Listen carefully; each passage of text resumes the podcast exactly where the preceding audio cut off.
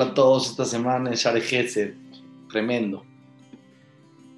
Está escrito en la Gemara que la sabiduría de la Torah, la luz de la Torah, la energía de la Torah es el elixir de la vida. Pero también puede ser, Hazbe Shalom, el elixir de la muerte. ¿Cómo puede ser? La Torah es luz, la Torah es vida, la Torah es bendición. ¿Cómo puede ser la Gemara del Talmud? ¿En dónde ustedes pueden ver, en alguna sabiduría, de alguna ideología en el mundo, que el mismo Talmud ponga en cuestionamiento o en duda o en contexto, para ser más claros, que la Torah y la sabiduría de la Torah es el elixir de la vida, es la bendición y la veraja más grande, o por el otro lado puede ser todo lo contrario. Normalmente el Talmud o los mismos sabios del judaísmo tendrían que dejar en claro que la sabiduría judía es intocable. Escúcheme en el consejo porque es tremendo. La sabiduría de la Torah en sí, en esencia, es luz. Pero acuérdense, hay un ser humano. Y el ser humano puede transformar esa luz en oscuridad en su propia vida. Tú le puedes dar a una persona lo más hermoso y lo más valioso. Pero si no lo sabe usar, lo puede echar a perder. El mejor coche, el mejor avión. Cualquier cosa valiosa en el mundo, material, espiritual, de cualquier tipo. Si no la sabes usar, la puedes echar a perder. ¿Y a qué me refiero? Dice el Gaón de Vilna, la Torah se comparó al agua, también al fuego. El agua tiene una cualidad que hace crecer lo que hay alrededor. Si te agarras una semilla de mandarina y le viertes agua, crece una mandarina. el agua hace que se desarrolle. Si agarras un arbusto que tiene muchas, muchas espinas y malas hierbas, y le echas agua, se van a multiplicar. ¿Qué? Las malas hierbas y las espinas. La Torah te hace desarrollar lo que en tu corazón tú quieras desarrollar. Si una persona tiene malas cualidades, y no le interesa no está trabajando en cambiar, en ser mejor persona, puede ser que la Torah haga que esas malas cualidades se multipliquen. Y si una persona era presumido y era, era soberbio, ahora, si estudia Torah, a lo mejor va a ser más. No, pero ¿cómo? Si la Torah dice que no seas. Si justo la Torah dice que seas humilde. Si justo la Torah te invita a ser buena persona, a tener buenos valores. Ahí te baja, Bobby, te voy a explicar. Depende esa sabiduría en función de tú, cómo la tomas. Por ejemplo, Bilam, Bilam, que era un profeta corrupto de otros pueblos, que Dios le regaló profecía como Moshe Rabeno. La profecía, el nivel espiritual de profecía de Moshe Rabeno lo llevó a ser mucho más corrupto. ¿Cómo puede ser? Voy a explicar cómo puede ser. Se lo voy a explicar de una manera muy interesante. Ustedes imagínense, voy tres ejemplos preciosos, pongan atención, está divino. Una persona agarró, escuchó una clase y el jajam dijo, cuando vete de acá, no busques honor, no busques reconocimiento, nada, por Hashem, por la mitzvah, por la bondad. Esta persona escuchó la clase, se fue. Llegó, vio que había un problema una persona y dijo, voy a ayudar, quiero ayudar. Dijo, pero lo puedo hacer público, lo puedo hacer que todos se enteren, o puedo hacerlo privado de una manera que nadie se entere que yo lo Dijo, el jajam dijo que no hay que buscar el honor, lo reconozco. Y ahora que lo está dando, él en su cabeza dice, estoy cañón. Ojalá y todo el mundo se enterara que estoy tan impresionante que doy mi acá sin que nadie se entere. en ese momento que estás, no, ojo, no te vayas a confundir. Darse de acá es valioso.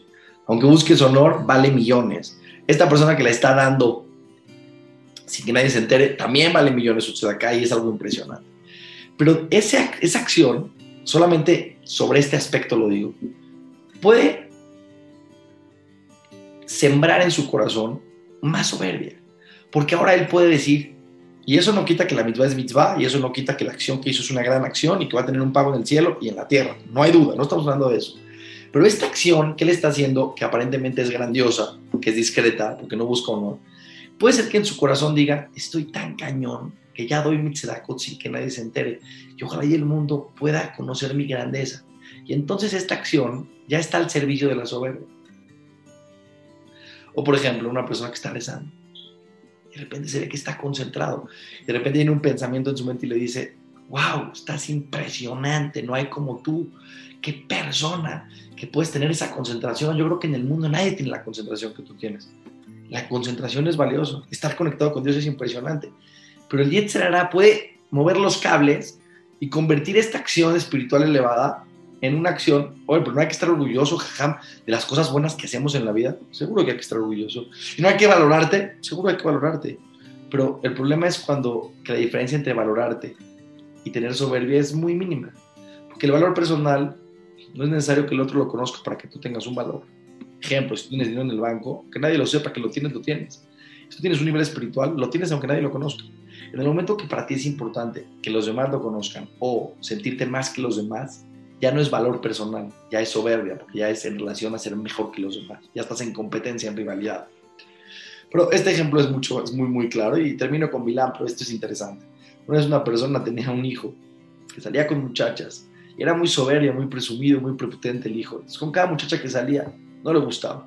Decía, esta no, esta no está bonita para mí, esta no es tan inteligente, no, esta la familia no es... Todas tenían un pretexto que no eran buenas para él. Entonces dijo, mi hijo es un soberbio, no, no, no, va, no se va a casar. Lo mandó una yeshiva en el especial que trabaja en la humildad. Después de un año llega ese, regresa el hijo a la casa. Empieza el hijo, llega a la casa. Hola, ¿cómo estás? ¿Cómo te fue la yeshiva? Bien, papi. Habla bonito, habla tranquilo. Humildad no es un pobrecito, es una persona que sabe reconocer el valor de las demás personas, que sabe tener respeto por los demás, que sabe reconocer su propia realidad. Y este muchacho, de verdad, qué comportamiento, qué cambio, qué manera de hablar. Le dice el papá, ¿vas a salir con una muchacha en la noche? Lo que tú digas, papi, claro que sí. Sale con la muchacha, regresa. Dice, hijo, ¿cómo te fue? El hijo le dice, muy mal, papi, muy mal. ¿Por qué? Dice, papi, no te entiendo, en verdad no te entiendo. Le dice, ¿por qué? ¿Por qué? Con esta muchacha ya había salido antes que yo tenga humildad. Y te había dicho que no me gustaba, que no era para mi nivel. Y ahora, papi, que además de todo lo que ya era antes, también soy humilde me vuelves a salir con la misma mujer. Claro que no me va a llegar a mi nivel. Parece un chiste, pero puede ser que la humildad esté en servicio de la soberbia. Sí, seguro que este muchacho trabajó la humildad, sí, pero todo ese trabajo está en servicio de ser, ser más soberbio.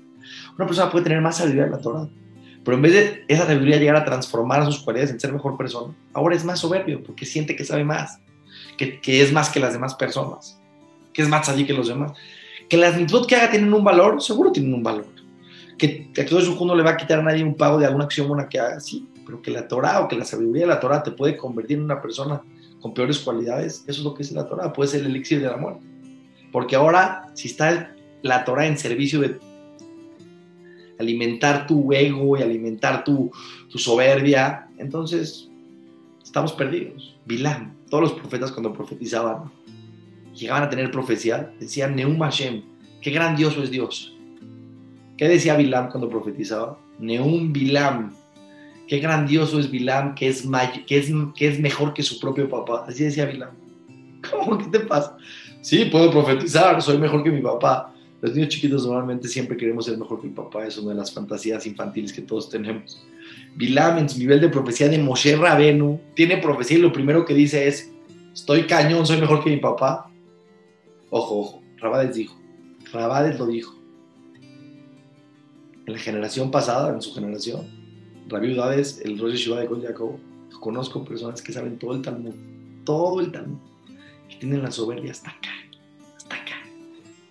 Si no trabajas las cualidades, y no es fácil, a todos nos puede pasar, y es un proceso, no empiezas a en verdad buscar la verdad, se puede convertir toda tu sabiduría en función alimentar tus buenas cualidades. Y Hashem, lo que principal quiere del ser humano, es tener buenas cualidades. Que la sabiduría esté en función de la bondad, de la verdadera humildad.